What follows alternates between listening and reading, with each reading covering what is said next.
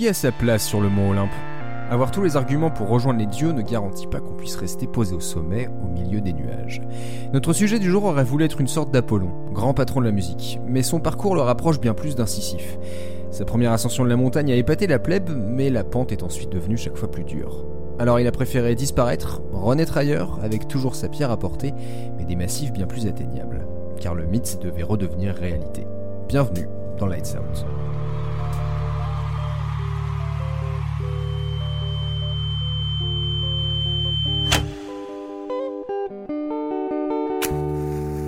L'état civil s'est prononcé.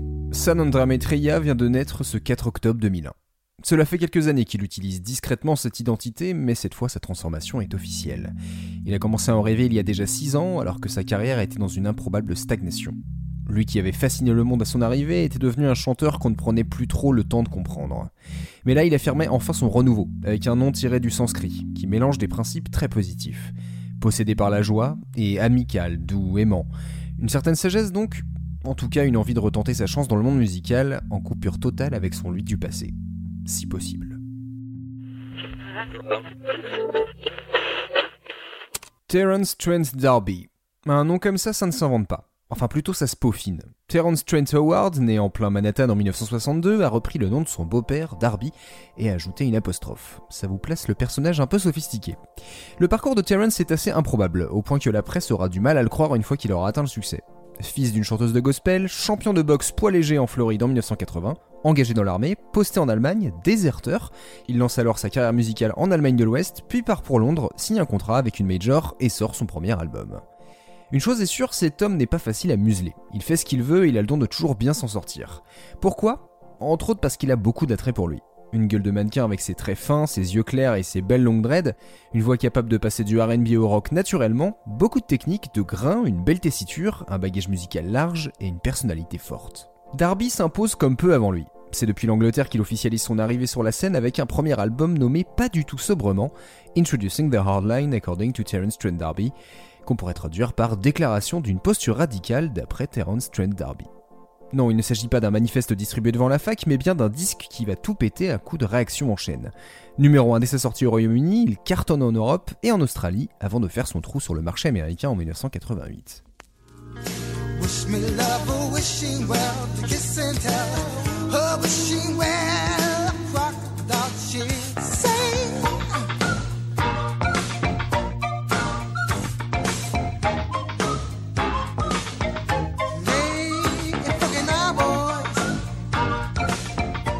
Vous venez d'écouter Wishing Well et son refrain au jingle entêtant, mais vous avez aussi If You Let Me Stay, un vrai shot d'énergie positive.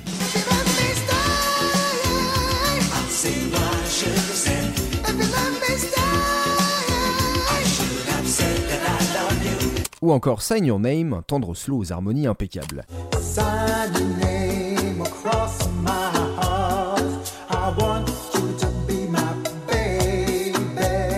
Bref, Darby enchaîne les morceaux marquants tout en montrant toute sa palette. Terence c'est un charisme, une sensualité, une poésie, une capacité à porter des balades en douceur ou avec énergie rageuse. La comparaison est vite faite avec les deux titans noirs de l'époque, Prince et Michael Jackson, mais sa voix, ses touches de R&B à l'ancienne rappellent aussi le vibrant Sam Cooke.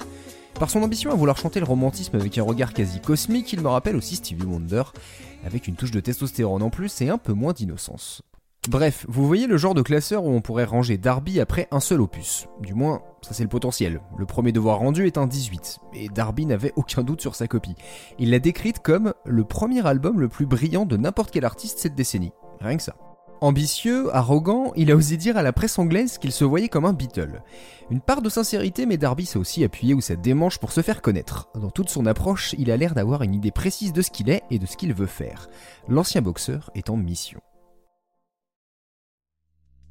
Depuis plusieurs années, je suis fasciné par le phénomène du sophomore jinx. C'est un terme qui nous vient du sport et qui décrit une équipe ou un athlète qui réalise une première saison très prometteuse, puis se vautre plus ou moins violemment l'année suivante. C'est un truc qui se produit fréquemment dans notre monde musical très compétitif. Si vous cartonnez du premier coup, on fait de vous un petit génie, un précurseur, la relève, quasiment le messie, car le fantasme de la nouveauté est un appôt à pognon. Malheureusement, la source est vite tarie. Maintenant, il faut faire aussi bien et même mieux. Et sur le papier, notre combattant du jour est prêt. Il pousse tous les curseurs vers le haut et sort en 1989 Neither Fish Nor Flesh.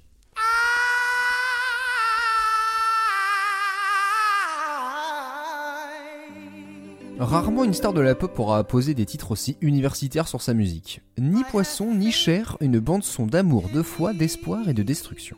Non, ce n'est pas une thèse sur les relations entre la faune et la musique, mais bien le titre du deuxième album de Darby.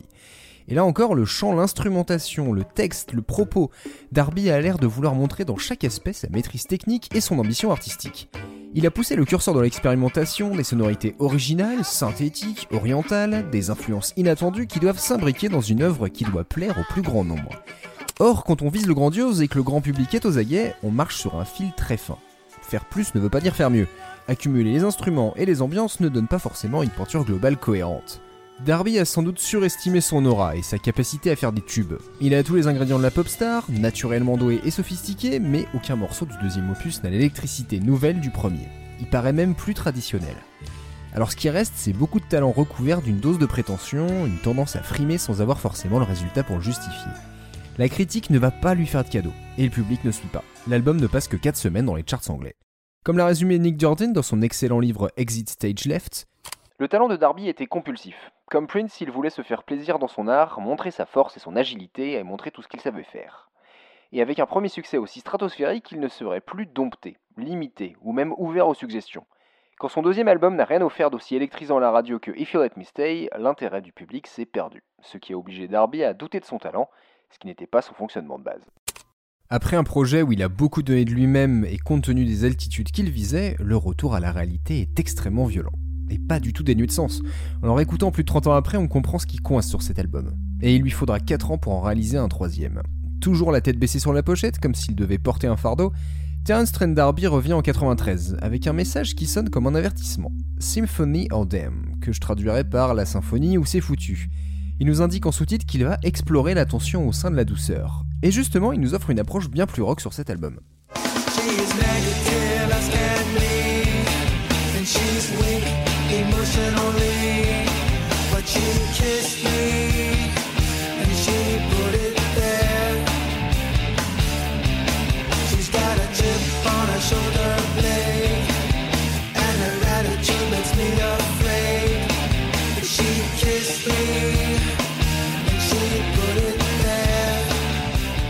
De She Kissed Me, le son de la pop a déjà bien changé en un passage de décennie. Darby semble naviguer comme il peut, avec une force vocale toujours présente et un côté touche à tout, Il peine à vraiment laisser son empreinte. Symphony of Dem est artistiquement une assez belle réussite, quoique un peu brouillon, mais pas de quoi retrouver les sommets. Et quand on est Terence Trent Darby, on ne peut pas juste être dans le rang. Sauf qu'entre temps, l'industrie s'est trouvé une autre superstar noire, très pop rock et bien plus malléable, un certain Lenny Kravitz. Darby a définitivement les attraits de l'élève qui peut être très bon mais qui veut tellement montrer qu'il est doué qu'il se perd dans ce qui fait sa force.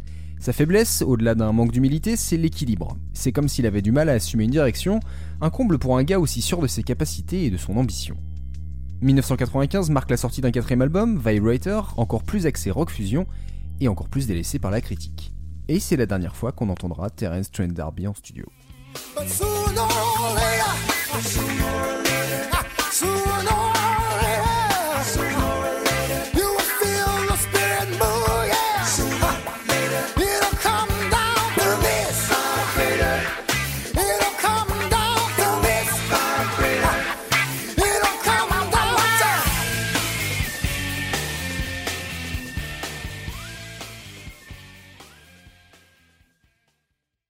Mais où est passé l'ancien nouveau Beatle Il semble avoir disparu des radars sur toute la fin des années 90, si ce n'est pour une collaboration avec Inexcess suite au décès de leur chanteur Michael Hutchence. Le début du nouveau millénaire marque alors un suicide artistique. Terence Trent D'Arby est sacrifié après des années d'errance et un nouvel homme est officiellement annoncé, Sananda Maitreya. À l'écart de l'industrie, il s'est installé à Milan, s'est marié et a commencé à refaire de la musique. Écrit, produit et diffusé par lui-même via son propre label sur son propre site web comme si l'affiliation avec Prince n'était pas suffisante. L'album Wildcat sort en 2001, sous son ancien nom, puis en 2003 sous son nouveau nom, et contient 18 pistes qui sonnent comme du Terence Trent D'Arby un peu plus mature. Pas forcément beaucoup plus doué, mais sans pression. Et c'est tout bête, mais on a moins ce sentiment de partir dans tous les sens, de choix d'arrangement qui font hausser le sourcil.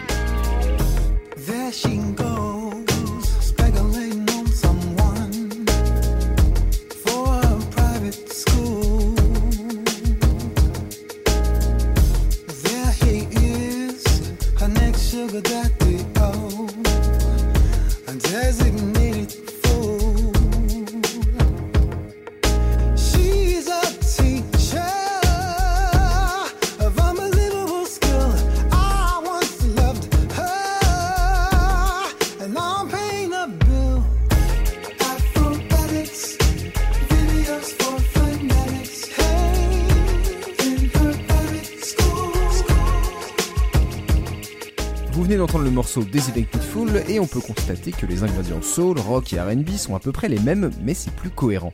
Ça n'a peut-être jamais été aussi cohérent d'ailleurs. Il n'y a pas les tubes, mais les tubes on s'en fout, c'est du marketing ça, c'est aléatoire. Ce qui compte c'est que Sananda Maitreya a réalisé un premier album très solide qui peut lui permettre de voir la suite, selon ses propres règles, à son propre rythme. Alors il fait des concerts, mais en petite quantité, surtout en Europe, avec une petite tournée pour relancer l'intérêt du public en 2003, puis de façon bien plus éparpillée. Et de toute façon, le but n'est pas de toucher au catalogue de son ancien avatar, mais de porter ses nouveaux morceaux. Il va sortir pas moins de 9 albums en 20 ans, en étant d'ailleurs un peu précurseur sur les ventes en ligne uniquement numériques. Je vais pas vous mentir, je les ai pas tous écoutés religieusement, mais la quantité est pour une fois un bon argument. Il ne manque pas de créativité. Sur son très garni site internet, il décrit sa musique comme du post-millennium rock, c'est-à-dire ses principaux éléments sont le cœur et l'âme, sa nature et la passion, le courage et la curiosité, et elle ne reconnaît aucune règle si ce n'est le but de ramener l'auditeur vers son cœur, provoquer son esprit et le rapprocher de ses vrais sentiments. Metroya a toujours été un intellectuel, spirituel, philosophe caché dans un chanteur romantique. C'est à la fois son carburant et son fardeau. Il a eu le mérite de ne pas le lâcher même quand le public n'arrivait plus à le suivre. Une posture radicale, il l'avait annoncé dès le début. Et à force d'être obtus, il semble avoir trouvé sa paix de l'esprit. Il suit sa mission.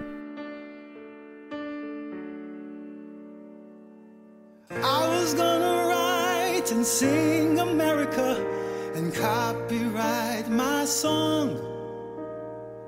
I was gonna sing a simple melody and try to get along, but more free, more free.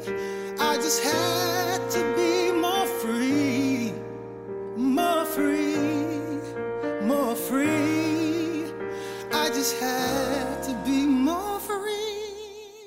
ces dernières années, le public semble être plus curieux sur ce qui est devenu la pop star de 1987. Et en parallèle, Metsueya, qui avait coupé les ponts avec Darby, se réapproprie progressivement son passé.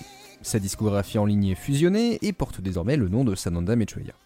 Il prend bien des pincettes dans sa démarche. Par exemple, la playlist YouTube de son célèbre premier album s'ouvre sur une FAQ réalisée en 2022, comme si l'artiste avait besoin d'un commentaire audio avant de laisser l'auditoire se replonger dans sa musique. Et comme il l'a confié à Nick Jordan, je commence à peine à m'autoriser à ressentir un peu d'émerveillement face aux morceaux que j'ai été inspiré d'écrire. L'industrie musicale demeure la bête qu'elle est toujours, ça ne changera jamais.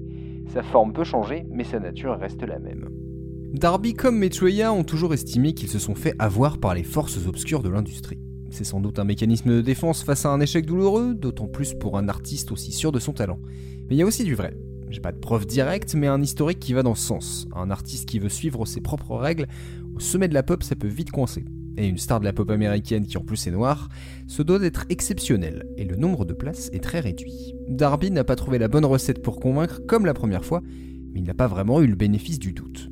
Maitreya a été sa porte vers un autre chemin, un peu plus loin du regard et de l'intérêt du grand monde, pour devenir un artisan sans attendre de grands succès mais toujours très méticuleux, étonnamment durable et convaincu de son œuvre. Ce qui me motive, c'est qu'il y a toujours une énergie créative en moi, qui pousse pour sortir. Je suis toujours porté par le travail, mais tout autant par le besoin de rester sain d'esprit. La musique nous est offerte pour nous aider à rester un peu plus près de notre bon sens. Merci d'avoir écouté ce quatrième épisode de Lights Out, j'espère qu'il vous a plu. Si oui, pensez à le partager autour de vous. Et si vous connaissez un peu l'artiste ou si vous êtes curieux d'en apprendre plus, venez en parler avec moi sur le Discord de Tartine Ta Culture. Et si vous voulez nous soutenir de quelques euros, retrouvez-nous sur Patreon. D'ailleurs, j'ai prévu pour nos contributeurs une playlist spéciale de l'épisode. Et puis vous pouvez bien sûr nous retrouver sur les réseaux comme Instagram et Twitter. J'ai cité dans l'épisode le livre Exit Stage Left, qui est un livre excellent sur des profils de stars de la pop après la fin de leur succès. Je sais pas s'il existe déjà en français, mais si ce genre d'histoire vous tente, c'est un bouquin passionnant et ça fait prendre de la perspective sur des artistes qu'on a oubliés, voire snobés. Sur ce, je vous souhaite une très bonne journée et à très vite pour le cinquième épisode de Lights Out.